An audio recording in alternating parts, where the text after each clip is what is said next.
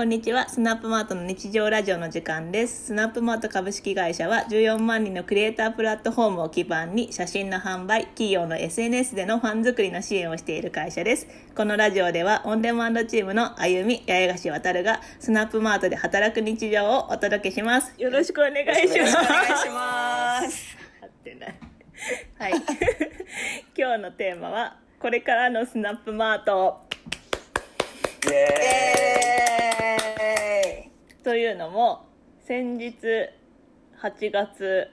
中旬ぐらいに、えっとこれからのスナップマートの方針みたいなのがやっとちょっと方向性が決まりました、なんかずっといつぐらいからやったんだっけ？3月ぐらい。3月ぐらい。本当在宅に切り替わってぐらいからだと思いますね、3月ぐらいからまあなんか、まあ、これからスナップマートどういう方針でやっていくかとか今2つの事業があってマーケットプレスっていう事業と私たち3人のオンデマンドの事業があるんですけどなんかちょっとこう共通の目標みたいなのが持てるといいねみたいなことでみんなで話し合ったりとか経営陣で話し合ったりとかして、まあ、今後の方針がちょっと決まりました渡るくん説明お願いします。僕から説明でいいんですか？はい。どうだろうな。まあいろんなところ決まった、まあ、ここからどういう風になっていきたいかみたいな、改めてビジョンを振り返ってみてどういうことできるかみたいなのも話し合いましたしもちろん数値面的な発表だったりもあったと思うんですけど一番大きかったのはこう今までスナップマートクリエイターさん、まあ、購入者さんクライアントさんっていうのがこう分かれて存在していたっていうところがもうちょっとこう大きな一つの円になってスナップマートクリエイターさんクライアントさんが大きな一つの円になれるといいよねだったりとかそういう風な会社になっていきたいよねみたいなところが多分一番大きかったところですかね。そうですね、えっと、昔から結構こういうことがいいよねっていう思いはあったもののなんかまだまだ実現があまりできてなかったんですけどなんかこうなんていうかなスナップマートがいて、まあ、クリエイターさん使ってくれてる人っていうのがこうバラバラにいるんじゃなくってなんかもうクリエイターさんもスナップマートのまあ社員とまではいかないかもしれないけどなんか一緒にビジョンをちゃんと分かっていて一緒の方向性に向かって頑張る人たちみたいな風に仲間に取り入れてないねっていうのもあるしクライアントさんに関しても、まあ、もちろんあのお客様だしなんかこうお仕事をいただく立場で私たちはあるんだけども、まあ、その時にもなんかスナップマートはこういうことを大事にしてるっていうのをクライアントさんにも分かってもらってそこのなんか思想が一緒なクライアントさんと一緒になってこう長期的な関係性づくりをしたいねみたいなところがありなんか最近ちょっとそれが形になりつつある気配が出てきたっていう感じだね。うんうん。渡るくんは最近やったことで印象的なことは何ですか？これはまさにクリエイターセミナーですね直近でまあ商品撮影の写真ってどうやって撮るのみたいなのをクリエイターさんに向けてセミナーやったんですけどその講師が、えっと、今回アッキーさんという方にご依頼したんですけどアッキーさんもスナップマートのクリエイターさん。でこうアンバサダーとかにもたくさん参加していただいてもう写真撮影この人は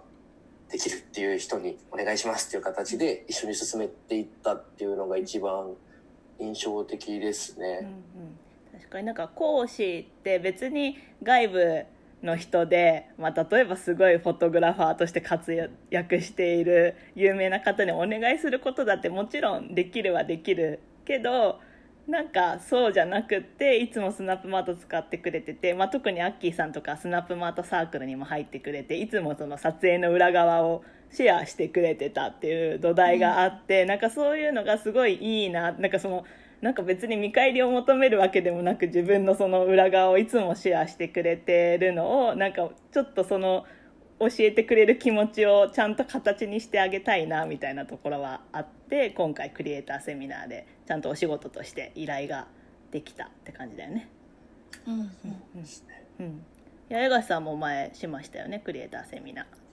そうですね。あの写真を出品するときうんうんに何のあのタグ検索ワードをつけるかっていうセミナーを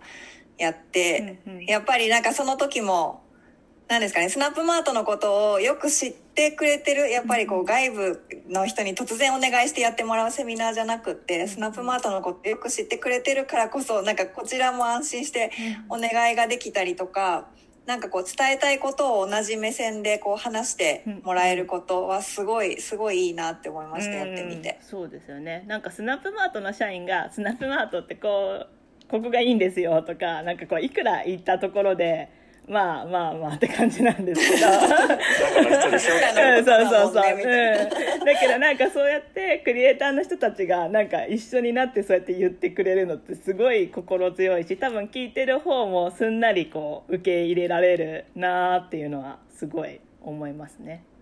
うん。共通言語じゃないですけど、うん。そういうものが一緒っていう感じで一緒の方を見て走っていくみたいな感じはすごいセミナーやっても感じましたし。ね特に最近はあゆみさんの案件とかでもそういうのは増えてきてますよね。うん、そうですねちょっと今えっ、とキリンさんから販売されているベイリーズっていうあのクリームリキュールのあの SNS の代理運用を始めたんですけど、まあ、いつもだったらアンバサダープランとか商品撮影とかでこうちょっと一部的にお手伝いをするっていうことが多いんですけど今回のその案件は本当に年間通してなんかこうやってファンを作っていきたいですねとかファンとの方とこう交流をしながら SNS のアカウントを育てていきたいですねっていうので、まあ、そこのあの考え方にもしっかり共感をベイリーズの担当者の方がしてくれてじゃあ一緒にやりましょうっていう感じで案件化したものだったので結構すごい嬉しかったですね。うんなんかクライアントさんにも、まあ、スナップマートが大事にしてることも分かってくれてるし、まあ、でも商品の担当者としてのこういう見せたいっていうのをこう今すり合わせながら一個一個やってるっていうところなのがちょっと新しい取り組みとして始まりました。でこれに関しても、まあ、結構そうやって年間で今までやったことをがそこまでないこともいろいろ仕事としてあってこの3人で回すのは とてもじゃないけど できない。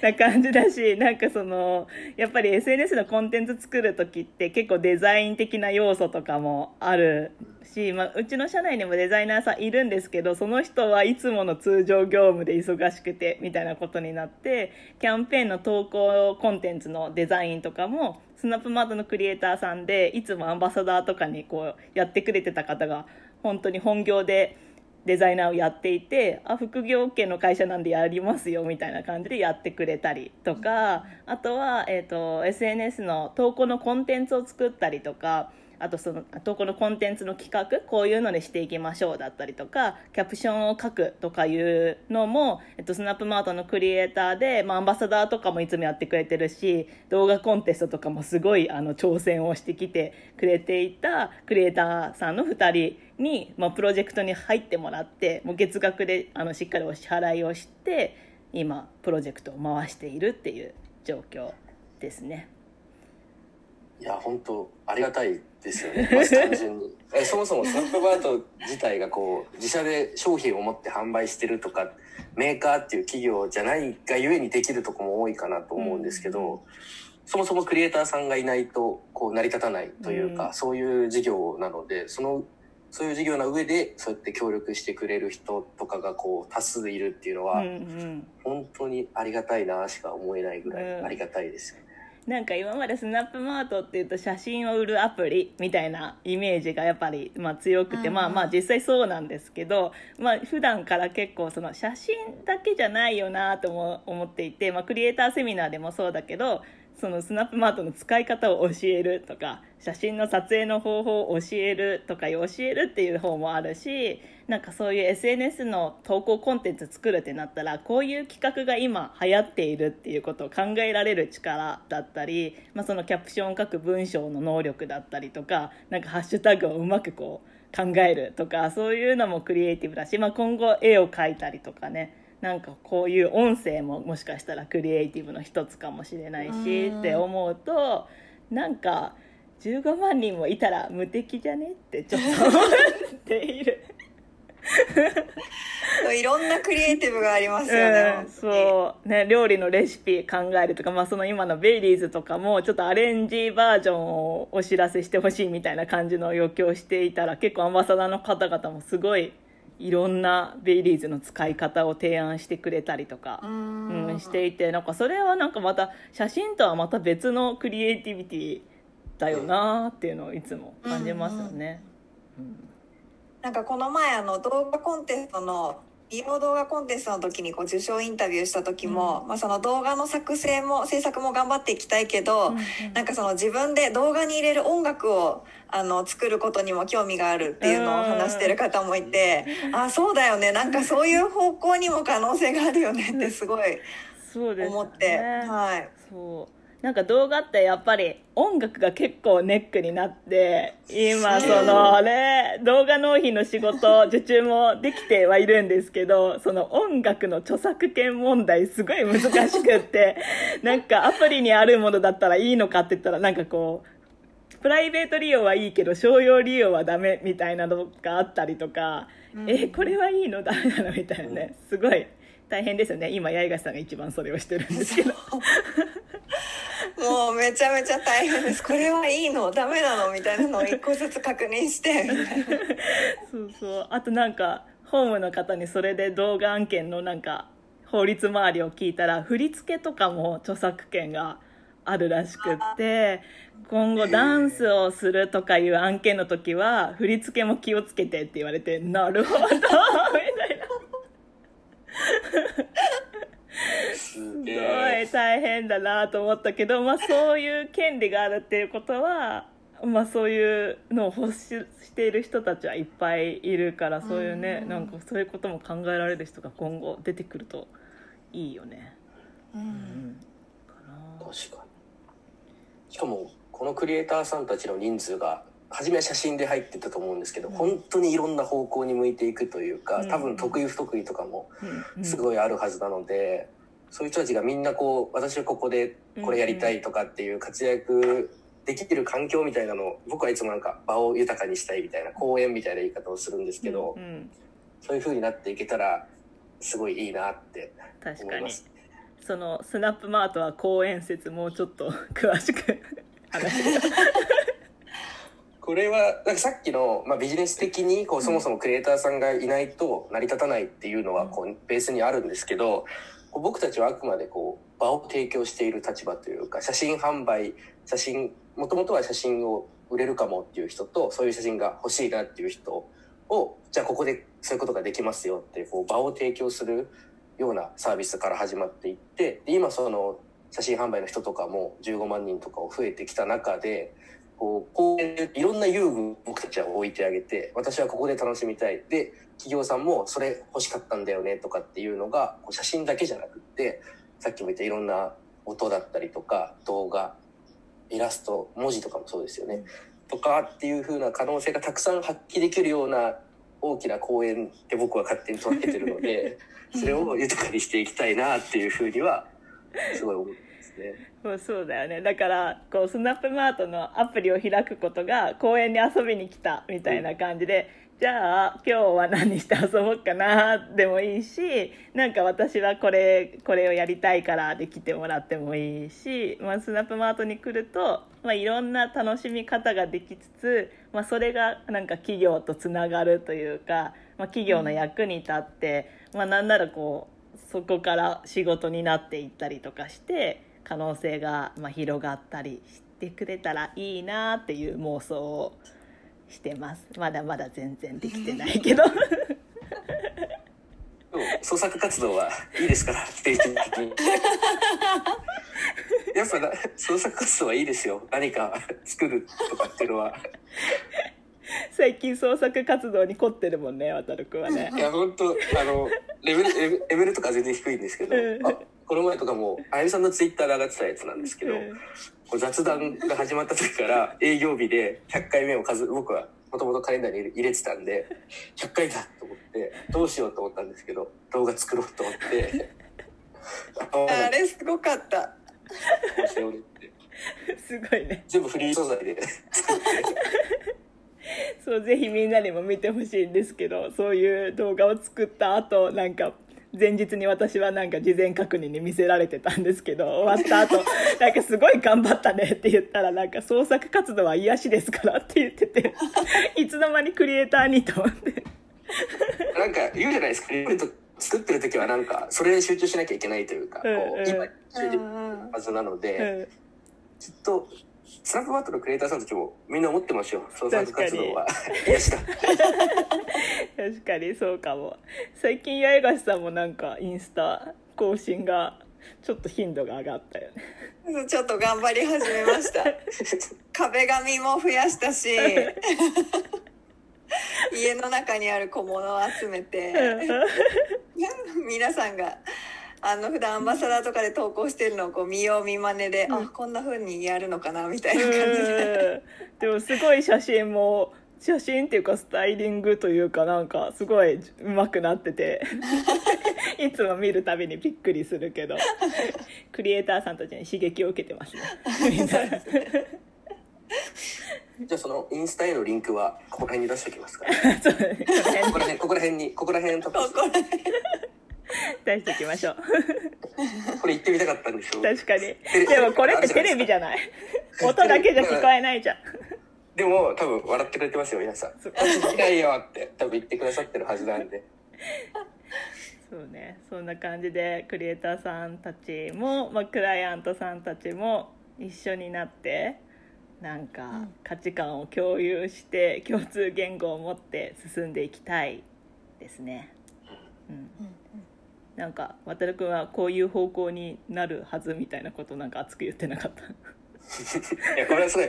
大きな話になってくるんですけどなんかリモートワークとかになるとこう余計じゃあこの仕事はこのマニュアル通りにやってねとかでこう会社というか業務として切り離すことは結構可能だなと思っていてそうすると会社に今まで会社に行くみたいなこう大きな一つの共同体というか家族みたいな感じってすごい薄くなっていくのかなって思ってて。でそうなると多分すごい寂しいじゃないですか。孤立人が孤立していって家で仕事して寝てまた起きて家で仕事してってなっていくとなんかそう寂しさってすごい出てくるなと思って。そうなってくると多分自分の好きな企業だったりとか好きなブランドの何かこう関われる機会があったら私やる僕やるっていう風になっていくと思いますし多分そういう楽な作業は本当なんか AI じゃないですけど機械にどんどん置き換わっていくなって思っていてなんかそういうことがそういう環境が作れる企業は今後強いんじゃないかなっていう風に大きく考えたり確かに。してますうね。ん、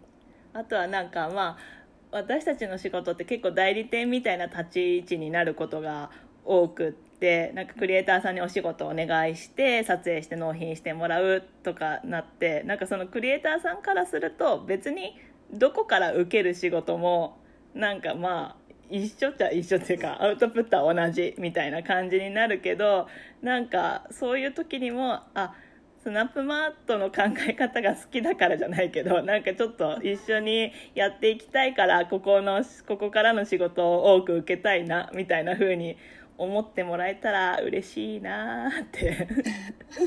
嬉しいですね。うんそのためにもこうやって出していかないと もんね。そう